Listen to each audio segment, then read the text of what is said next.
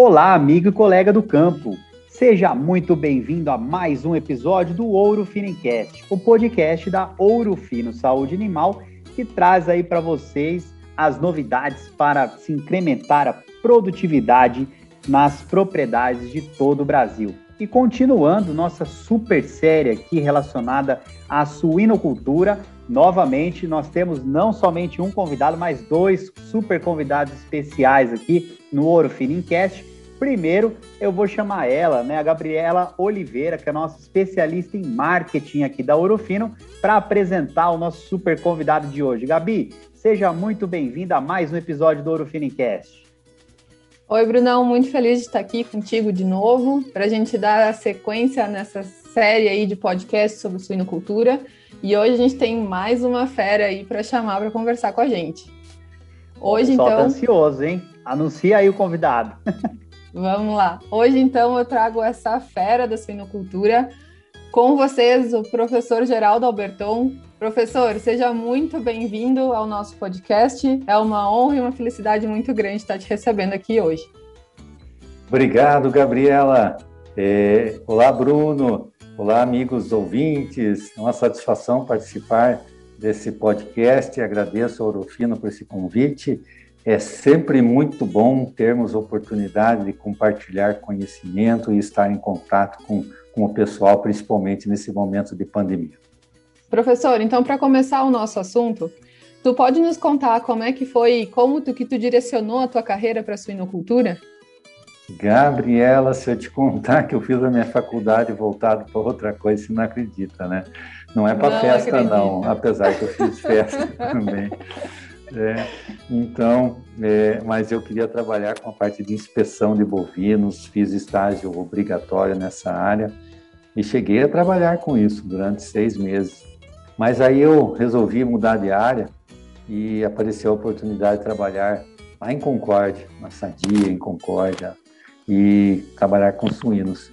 E foi ali que eu aprendi, aprendi a, a lidar com suínos, aprendi a gostar e fiquei impressionado né, com a tecnificação e com as pessoas. Né? As pessoas que trabalham com a suinocultura normalmente são pessoas é, humildes, são pessoas que têm muito conhecimento, mas que elas não são arrogantes, e isso me cativou muito, sabe? E eu comecei e nunca mais saí, né? Depois eu fui para a vida acadêmica na universidade, tive a oportunidade de fazer mestrado, doutorado, mas sempre na área de suínos.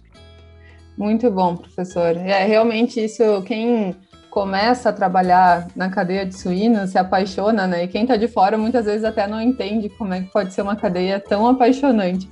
Mas eu também gosto muito e acho que toda a questão do ciclo ser curto e da gente conseguir ver uma dinâmica bem grande acaba nos apaixonando também, né? E professor, tem algum perrengue assim que marcou tua vida, algum fato engraçado que tu possa nos contar aqui durante toda essa tua trajetória aí com suínos? Olha, é o que mais tem, mas tem que fazer um podcast separado só para contar os micos do Alberton. Mas tem um assim que que me marcou, né, quando eu comecei a trabalhar, né, daí já tinha um pouco de dinheiro, né, e, e, eu tinha meus dentes e eu estava sempre sorrindo, né? Mas não é porque eu estava sempre feliz, é que os dentes eram para fora da boca mesmo, né? Falei, então eu vou, eu vou investir num aparelho ortodôntico, né? Mas na época, lá em 90 e poucos, né? A tecnologia era diferente, então tinha que usar um ferro para fora da boca, né? Parecia o, um, o pessoal chamava de freio de burro, né, Alberto? Freio de burro. No começo eu tinha vergonha de ir até no produtor com aquilo, depois o meu, meu, o meu dentista falou, ó, oh, Geraldo, você tem que usar direto, senão não vai funcionar, né? Eu falei, bom, então, entrava num Fusca da Sadia e lá ia, ia para o interior com aquele freio de buna. Né? Chegava o produtor, ficava meio arisco, né? Aí no final, assim, às vezes, quando ele já estava mais íntimo, assim, ele falou, mas Oh, me diz uma coisa, isso aí foi acidente de carro, né? Não, não, é para colocar os dentes para dentro da boca. E aí um belo dia eu atendi uma porca, né? E falei para o produtor que se ela não sarasse logo, que ele podia ligar lá no fomento e, e e, e falar comigo para né, talvez mudar a medicação, ir lá novamente olhar essa matriz. Daí ele ligou lá e atendeu lá o secretário do fomento e ele falou, sim, gostaria de falar com o veterinário. E o cara falou, olha, mas qual deles, né? Nós temos vários. Oh, sim, mau nome, não sei. Mas era um magron que tinha umas ferramentas para fora da boca. falei, ah, então é Geraldo. o aparelho ortodôntico ferramenta para fora da boca. Assim, parece que engoliu uma bicicleta e ficou o guidão de fora. Né? Bom, pelo menos conseguiu descobrir quem era, né? Alberto? Exatamente. Mas os dentes ficaram para dentro da boca, mas continuou sorrindo, né? É, sorrindo sempre, muito bom, é. que bacana, né? E a gente, Alberton, quando pensando aí, né? E é muito interessante que você mencionou, né? Muitos dos nossos ouvintes aqui, dos convidados que nós trouxemos aí para essa série de suinocultura, é, relataram a mesma coisa, né? Que durante a graduação foram pro lado da bovinocultura alguma coisa, mas quando tiveram contato com a suinocultura, realmente se apaixonaram pelo, pelo setor e pela atividade e estão aí, né, sendo, assim como você, sendo referência no setor. E, e quando a gente fala assim, é, relativa, é, especificamente da saúde do, do, plantel das fêmeas, né? Quais são as principais doenças, se você poderia citar as principais doenças ou síndromes que a gente precisa abordar e pensando nesse, nesse, nesse setor aí realmente do, do plantel de fêmeas, né? Ótima pergunta, Bruno. Bruno, antes de falar especificamente doença, né? Porque a gente pensa é, que algo que está fazendo com que haja perda do plantel seja uma entidade, né, patológica específica, mas muitas vezes é um conjunto de coisas, né? Então nós vivemos um momento no Brasil em que nós temos uma alta produtividade né, de plantel, então nós cada vez mais estamos batendo nossas metas em relação ao número de leitões nascidos e desmamados, mas por outro lado, nós vivemos uma crise em termos de longevidade de plantel, não só no Brasil, mas no mundo inteiro. Então a média mundial é de 3,2 partos né, de longevidade de, de plantel. Né? Pensando que as fêmeas com quarto, quinto parto, elas estão dando o seu máximo em termos de produtividade de leite e de leitões, nós estamos perdendo esse potencial.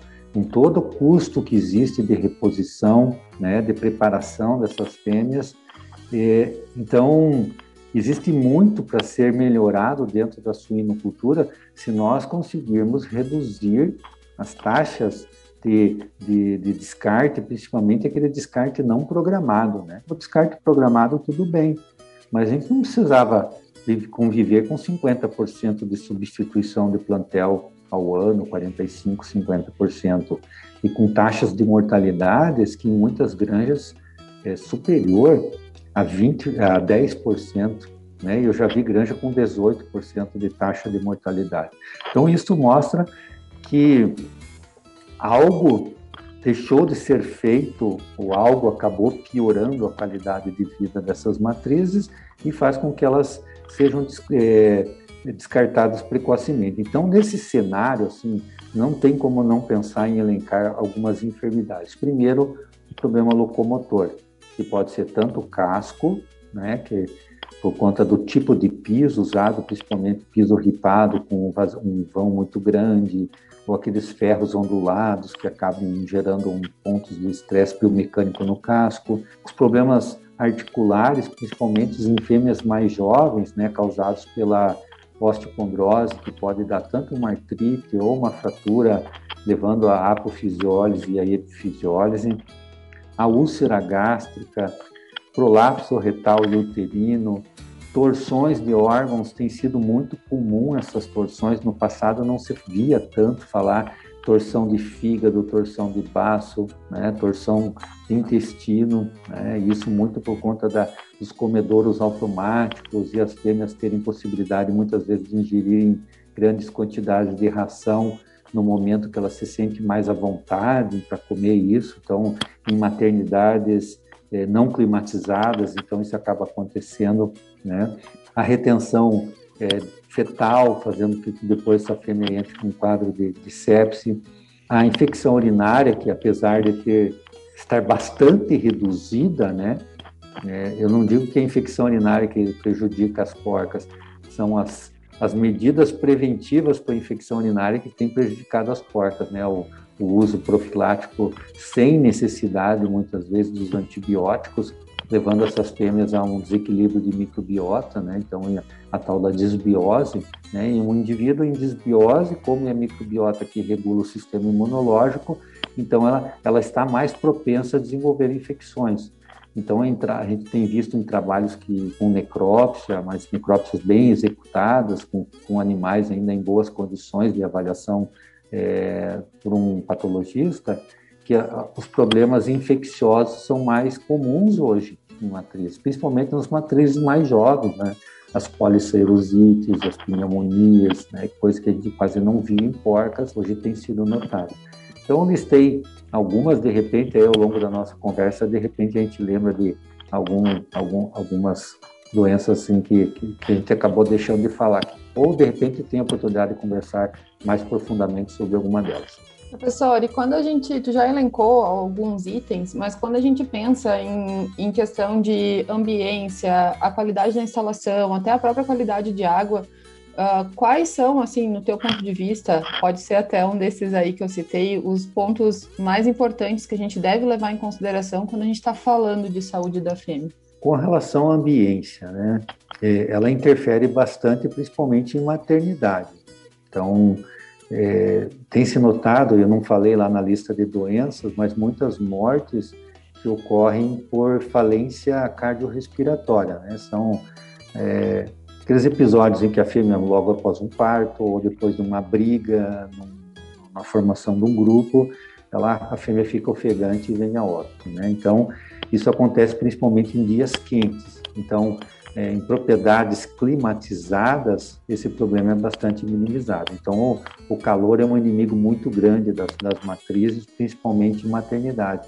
E essas torções, que eu comentei antes, são muito notadas em período de calor, porque daí a fêmea vai comer à noite, ou de manhã bem cedinho, que é mais fresco, e aí come tudo uma vez só, né? Ou tenta comer tudo, né, porque a quantidade é muito grande e facilita esses, essas torções. Então, com ambiência, isso é, é bastante, influencia bastante. A água, a água está muito relacionada com a qualidade do, da saúde do trato urinário, né? Então, não só quantidade, mas também a qualidade da água, né? Então, tem granjas que têm água as águas muito é, salinas, né, com um teor de, de, sólidos dissolvidos muito alto, tornando essa água é, não muito atrativa, ou água quente, né?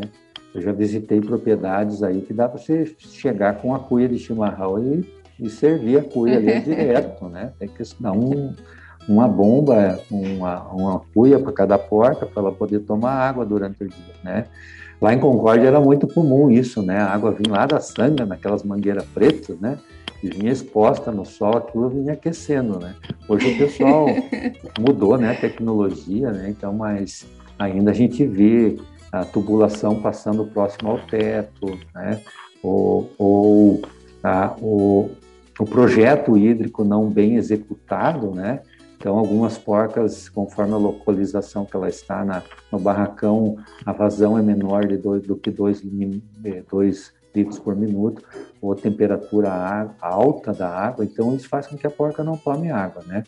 E um detalhe, porca em, a porca na gaiola, ela acaba tomando mais água que a porca em baia, né? Então, na baia ela levanta menos. Então, ali a água tem que ser ainda mais é, atrativa em um volume melhor para que ela resolva a questão em pouco tempo, porque ela vai deitar logo depois, né? Elas ficam mais preguiçosas, né? se movimentam menos. E isso contribui para a infecção urinária. E a última que se perguntou, qualidade das instalações. As, a, a, instalação interfere bastante, principalmente no locomotor, sabe, Gabriel? Principalmente aquele piso ripado que tem no posterior das fêmeas, né?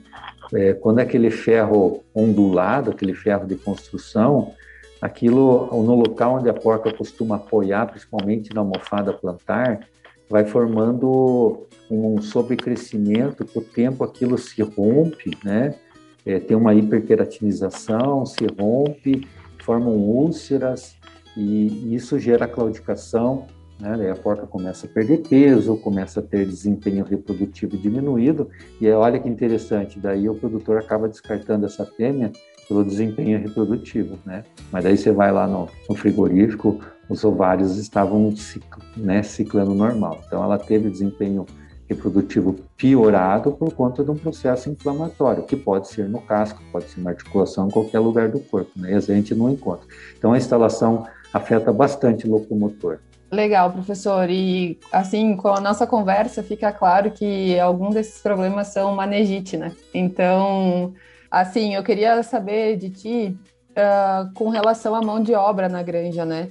Se a gente ter um enfermeiro, ter uma pessoa, uma única pessoa especializada a cuidar desses animais, se isso ajuda, né? Então, para medicação, para talvez ir lá e levantar essa fêmea para ela beber água, qual que é a tua visão sobre isso e quais são as tuas dicas também em relação ao manejo que a gente pode realizar com essas fêmeas? Isso é imprescindível, ter uma pessoa ou duas, conforme o tamanho do plantel, uma pessoa treinada para esta finalidade e que tenha como objetivo principal, né, dentro das atividades diárias fazer isso. Passar pelas fêmeas, identificando fêmeas que estão com problema. Ou é a fêmea que, que se percebe, por exemplo, que as fezes estão muito escuras, que possa indicar aí sangue oculto, né? A fêmea, então, de repente, com uma úlcera gástrica. Ou a fêmea que está com uma gastrite, que está vomitando, ou que está claudicando. Então, tem que ter esse, esse enfermeiro. Uma vez eu acompanhei uma situação é, de um, de uma integradora que estava com problema de, de mortalidade plantel. E, e tinha um, um, produtor que tinha duas granjas idênticas. O projeto construtivo era idêntico, o material genético era idêntico, mas uma granja estava próximo de 20% de mortalidade. E a outra granja estava na faixa de 8, que era alto, mas para aquela região ainda era algo aceitável, né? E a diferença entre elas, numa tinha um enfermeiro treinado e continuamente sendo reciclado para identificar as principais enfermidades e fazer uma intervenção precoce, né?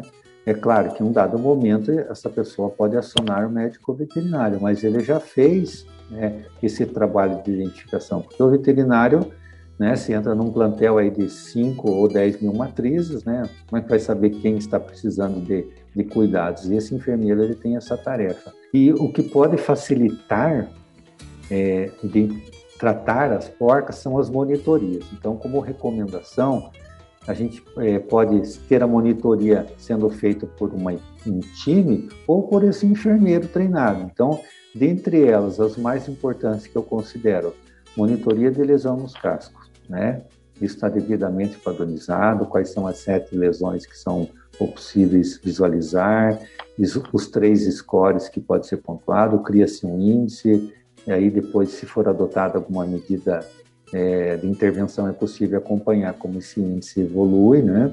A monitoria de magreza, porcas magras são aquelas mais predispostas a, a morrerem, né? Existem vários trabalhos demonstrando isso, porque a magreza não necessariamente é porque a porca não está comendo, Muitas vezes é porque ela está usando muito das suas reservas nutricionais para produzir as proteínas inflamatórias, as proteínas de fase aguda. Então, a magreza, mordedura de cauda, né? Então, ou de vulva, né? Principal. Então, isso em, em, agora com essa tendência dos alojamentos em grupos, tem porcas que elas são vitimadas continuamente. Então, identificar quem está sendo perseguido. Então, a mordedura de vulva é um indicativo né, de, de, de problema hierárquico dentro dessa, dessa baia.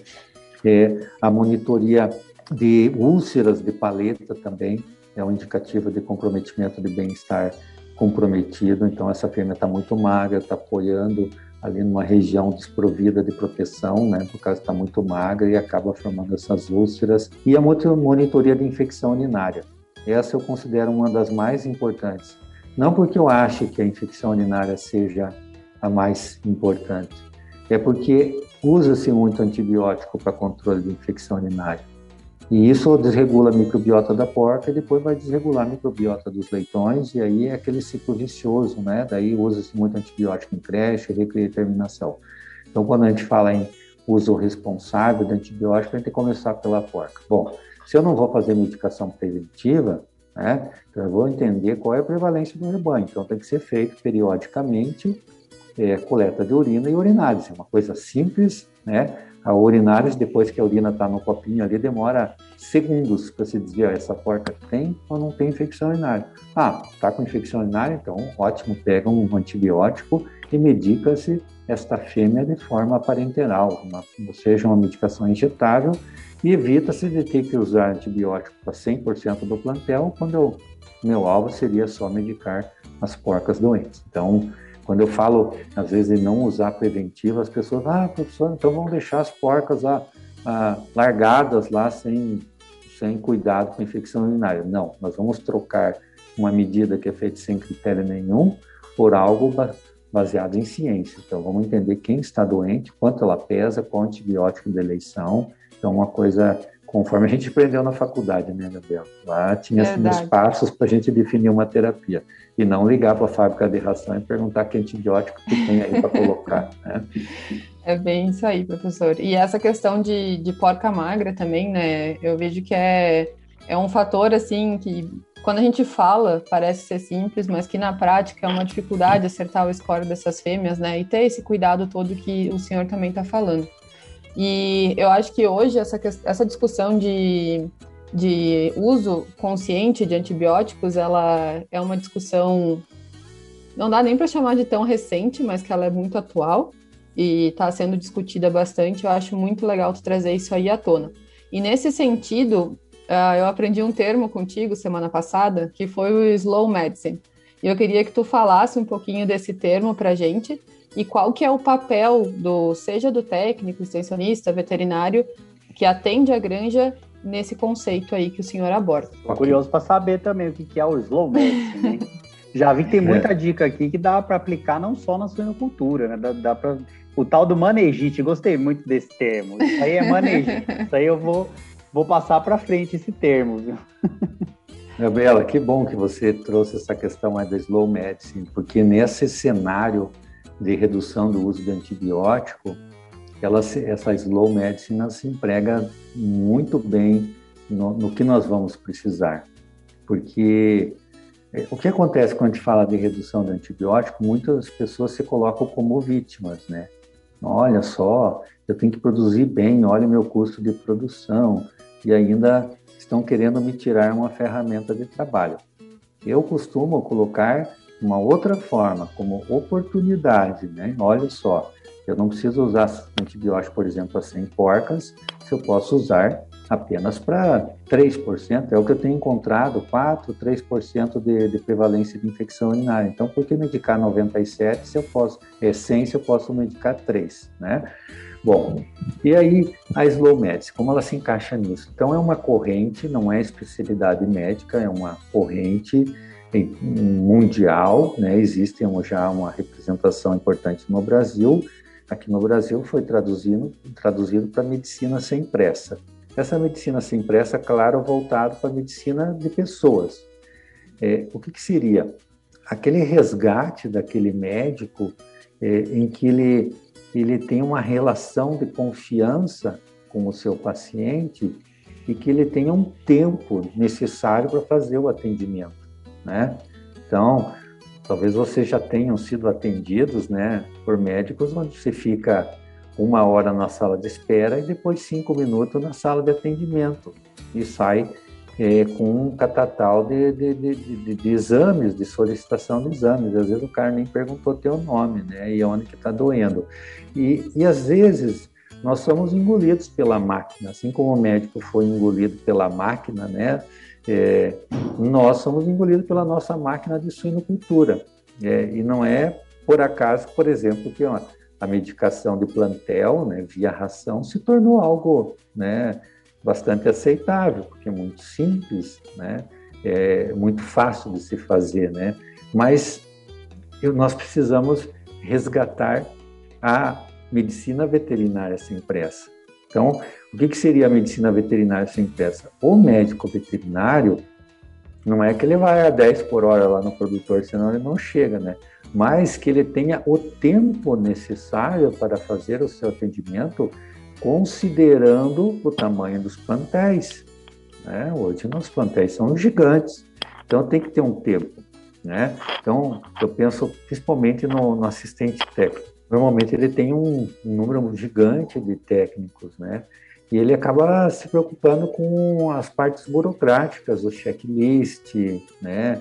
É, aquelas vistorias antes do alojamento, pós-alojamento, e às vezes falta aquele tempo para ele executar as suas funções técnicas, para aquilo que ele, que, de mais precioso que ele tem, ele acaba não fazendo, né? Que é entrar na granja, olhar o manejo, é sentar com o produtor, é fazer reunião com a equipe. Isso demora tempo.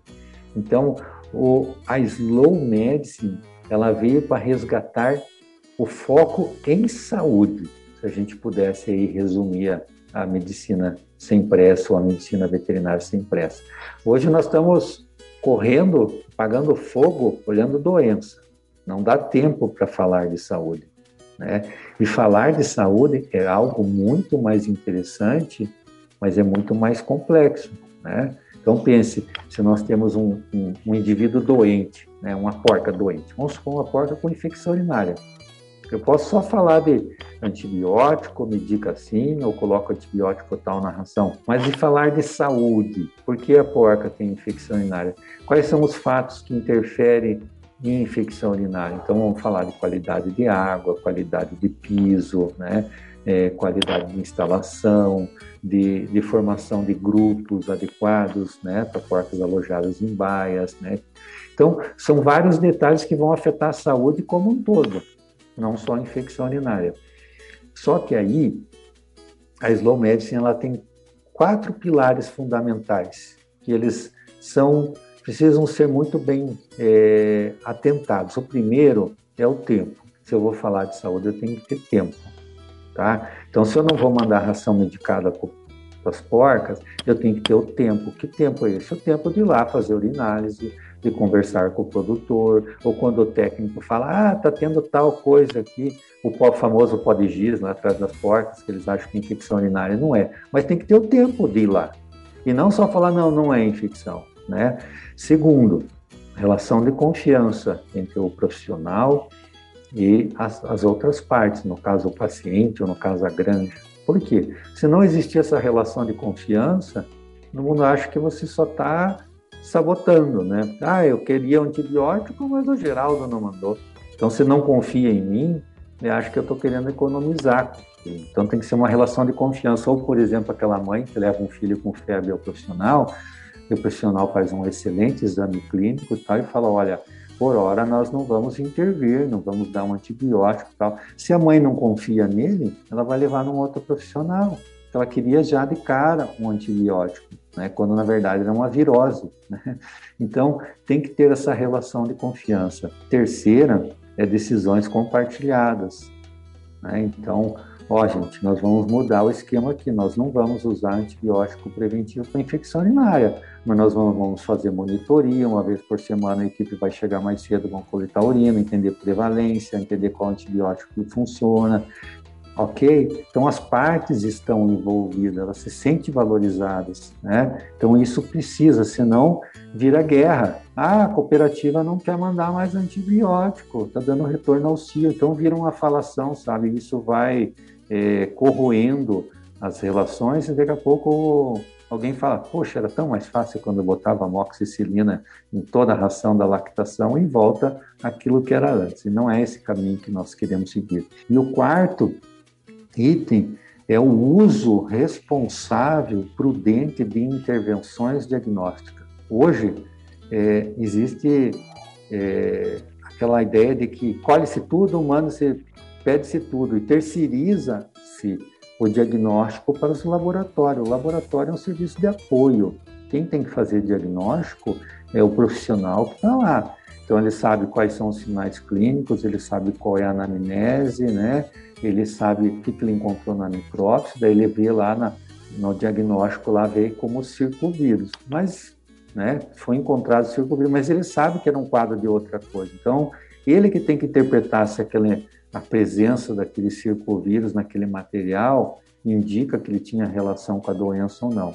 Então, se a gente fica coletando, coletando, coletando, coletando, e depois não tem nem o tempo de olhar esses resultados, esses laudos, então eu estou transferindo a responsabilidade. Ou mesmo quando a gente olha na medicina de pessoas, né? Muitas vezes o médico pede absurdos e essa decisão nem é compartilhada, às vezes até um cateterismo.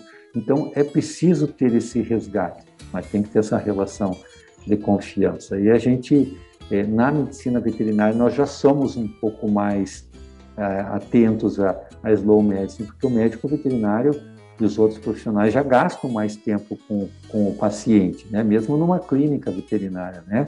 Um, um veterinário não atende um gatinho lá em cinco minutos, né? só para conter o gato já vai 15. Né? Mas é, é diferente, nós, é, como o gato não fala, então a gente precisa fazer, é, demorar mais tempo. Mas na suinocultura, né, a gente precisa ter mais desse tempo. As granjas são maiores, né, viraram grandes empresas e nós temos que ter pessoas experientes, né? E isso é um ponto importante, para que o, o, o profissional que está lá na granja tenha essa relação de confiança, nós precisamos ter equipes maduras no, no campo. E isso é coisa rara, né? O campo virou uma segunda universidade, uma pós-graduação. Então eu fico dois anos lá, daqui a pouco eu já vou para uma outra empresa e levo com comigo toda a minha experiência. Daí vem outro recém-formado. E para falar de slow medicine ou de medicina veterinária sem pressa, a gente precisa de equipes mais maduras, mais experientes. Perfeito, professor. E eu achei muito interessante que o senhor comentou, né? E acho que é, um, é uma grande tendência de nós técnicos puxarmos o assunto para a doença e não para a saúde, né? Quando é uma tendência que eu observo, né? E é muito bacana que, que realmente, quando a gente foca em saúde, é, é muito mais abrangente, né? Como o senhor comentou, é muito mais abrangente, talvez os resultados sejam mais duradouros e, e tragam uma. E sejam melhores, né? E aí, pensando nessa, nessas palavras e tudo que, que nós conversamos aqui hoje, se você pudesse resumir esse cuidado com o plantel que você acabou de, de falar, né? a gente está conversando aqui, trouxe muito conhecimento aqui para os nossos ouvintes. Mas se você pudesse resumir, cuidado de, com o plantel em algumas poucas palavras, é, quais seriam elas? Dá, dá para topar esse desafio aí, professor? Em poucas palavras? Poucas palavras. É. Ai, ai, ai. Uma palavra que eu ia escolher é ética, sabe? Porque a ética é, é, o estudo da moral, sabe? Nós, a sociedade hoje é muito moralista, né? A gente quer apontar o dedo para os outros, né? E tem quatro dedos apontando para a gente, né? Então, se a gente vê que muitas mortes de porcas acontecem, tem um trabalho demonstrando que foi feito com morte de porcas e verificar que 70% das porcas morri, que morreram não tinham sido notadas doentes. Nessa ética, quando está falando de bem-estar, de cuidado, né, de estar preocupado com os animais, poxa, então eu preciso ter um, uma pessoa preparada para atender essas porcas, né? Então, é, por isso que eu escolhi essa palavra, né? É, né, por que ética? Porque se a gente está preocupado realmente com os animais, com o bem-estar animal, poxa, vamos entender quem, quem está doente e como é que a gente pode tratá-los, né? Muito bom, professor. Queria agradecer já a presença do professor aqui no nosso podcast. Acho que foi um podcast riquíssimo riquíssimo em informações, em dicas que todo mundo pode aplicar aí no dia a dia das granjas ou então repassar a informação para que ela seja aplicada. Então, professor Alberton, já queria te agradecer. Muito obrigada pela tua participação, foi muito bom mesmo. E chamar o Bruno aí para fazer a finalização do nosso podcast. Muito bom. Conhecimento não ocupa espaço, nossos ouvintes já sabem disso e novamente hoje aqui foi uma grande prova, né? Porque mesmo que, que o nosso ouvinte aí que ouviu esse episódio não não lide com a suinocultura no dia a dia, com certeza tudo que foi passado aqui hoje se aplica a todos os tipos de, de criações aí, de sistemas de produção animal. Então, professor, muito obrigado por ter topado e ter transmitido todo esse conhecimento aqui para a gente, viu? Obrigado, Bruno. Obrigado, Gabriela. Obrigado ao Orofino por essa oportunidade, aos ouvintes, um grande abraço. E agradecer também a nossa radialista aqui também, a Gabriela Oliveira. Obrigado por participar de novo com a gente aqui, viu, Gabi? Trazendo conhecimento também e mostrando aí para todo mundo que realmente a suinocultura tem muito a ensinar, como eu disse, para todos os sistemas de produção animal aí do Brasil e do mundo, né? Obrigado, viu, Gabi? Eu que agradeço. Até a próxima, pessoal. Até mais, Gabi. Até mais, Bruno. Isso aí, pessoal. Gostou? Continue então acompanhando aqui o Ouro Fincast. Você já sabe, tem episódio novo toda quarta-feira, trazendo conhecimento que, como eu já falei, não ocupa espaço. Então, bora seguir, bora compartilhar, contar para os amigos aí o que você está aprendendo no Ouro Fincast. Lembrando que esse podcast aqui é criado por vocês também. Então, tem sugestão bacana de algum tema aí que a gente ainda não falou? Manda e-mail, manda mensagem, entre em contato aí conosco que a gente vai atrás para trazer informação para vocês. Tudo bem? Muito obrigado, até a próxima e um grande abraço. Tchau!